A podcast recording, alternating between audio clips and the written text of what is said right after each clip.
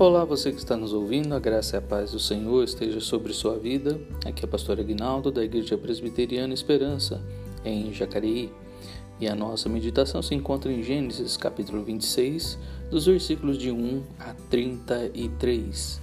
Neste capítulo vemos as lutas que Isaac enfrentou, as provas de fé pelas quais passou para se tornar um homem abençoado por Deus. Dos versículos de 1 a 6, Isaac fica na cidade de Gerar, obedecendo à voz de Deus e não descendo ao Egito por causa da fome. Dos versículos de 7 a 11, Isaac mente sobre sua esposa ao rei Abimeleque, que logo percebe a mentira e dá ordens ao povo para que não toquem em Rebeca. Dos versículos de 12 a 16, Deus abençoa Isaac e os filisteus têm inveja dele. Abimeleque pede para que Isaac saia de perto deles. Dos versículos de 17 a 25, Isaac vai para outro lugar e seus servos acham poço, poços de água, mas há contendas por causa dos poços, até que encontrou um lugar onde não houve mais contendas. Dos versículos de 26 a 33, Abimeleque procura Isaac e propõe uma aliança reconhecendo que o Senhor era com Isaac aliança é firmada e Isaac encontra mais um poço. Quando Abraão chegou a Canaã, deparou-se com uma grande fome naquela terra e enfrentou seu primeiro teste importante de fé. Em Gênesis 12, 10 e 13, 4. A solução que encontrou foi abandonar o lugar de Deus que Deus havia escolhido para ele, o lugar de obediência, e correr para o Egito, dando assim um mau exemplo para seus descendentes, propensos a imitá-lo. O lugar mais seguro do mundo é dentro da vontade de Deus, pois a vontade de Deus nunca nos conduz a um lugar que sua graça deixe de prover o que necessitamos. A incredulidade pergunta: como posso sair dessa situação? Enquanto a pergunta da fé é: o que posso aprender com essa situação? Deus permitiu que Isaac ficasse na Filistia e prometeu abençoá-lo. Deus havia prometido a Abraão que seus descendentes se multiplicariam grandemente e que um dia possuiriam todas aquelas terras. Assim, Isaac tinha o direito de estar lá, desde que fosse com a aprovação de Deus. Deus abençoou Isaac por amor a Abraão assim como abençoa os crentes de hoje por amor a Jesus Cristo. É impossível fugir das provações, pois Deus providencia para que seus filhos aprendam suas lições de fé aonde quer que vão. Não podemos crescer na fé ao fugir das dificuldades, porque a tribulação produz perseverança e a perseverança experiência. Romanos 5, 3 e 4. Assim como Davi talvez desejemos ter asas como de pomba para poder voar e achar pouso. Salmo 55, 6. Mas se fizermos, se fizéssemos isso, seríamos sempre como pombas, quando na verdade Deus quer nos ver subir com asas como águias. Isaías 40, 31. Isaac caiu no mesmo erro do seu pai, mentindo sobre sua esposa. O que levou Isaac a mentir? O medo de que os pagãos o matassem para ficar com a sua linda esposa. Sua mentira foi uma demonstração de incredulidade, pois se ele havia se apropriado da promessa da aliança quando orou pedindo filhos, por que não se lembrar de que essa mesma promessa o protegeria e a sua esposa?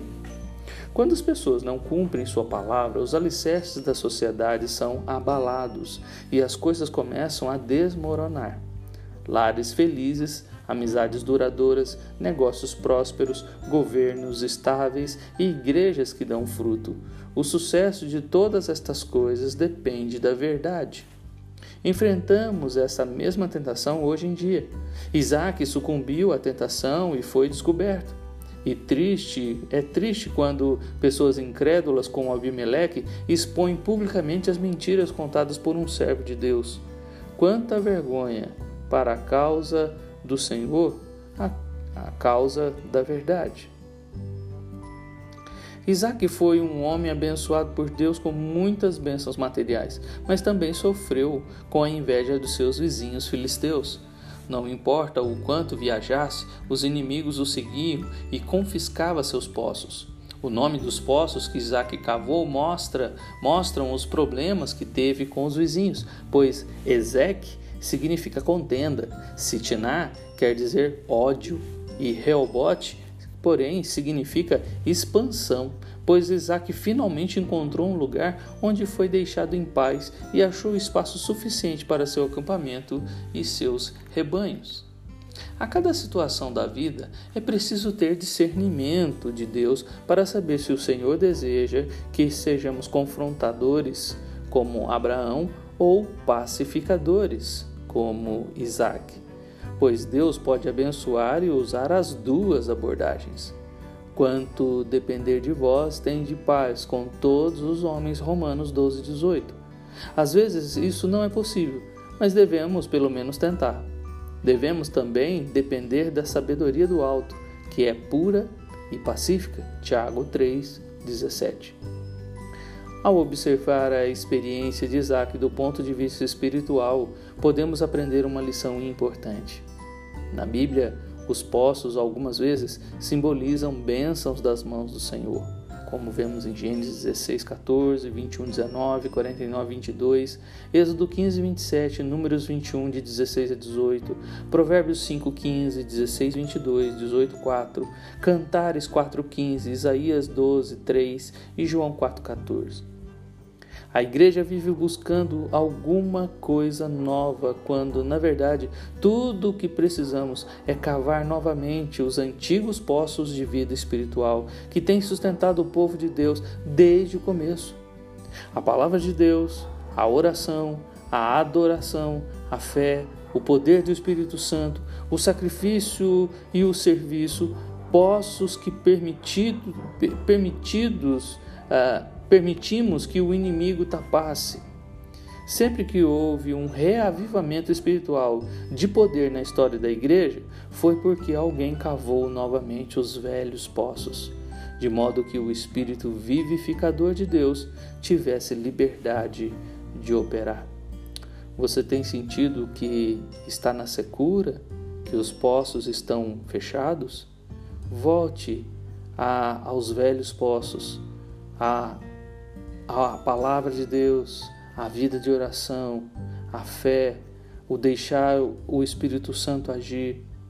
Volte aos velhos poços, aonde Deus vai trazer novamente a, a bênção em suas vidas. Que Deus te abençoe.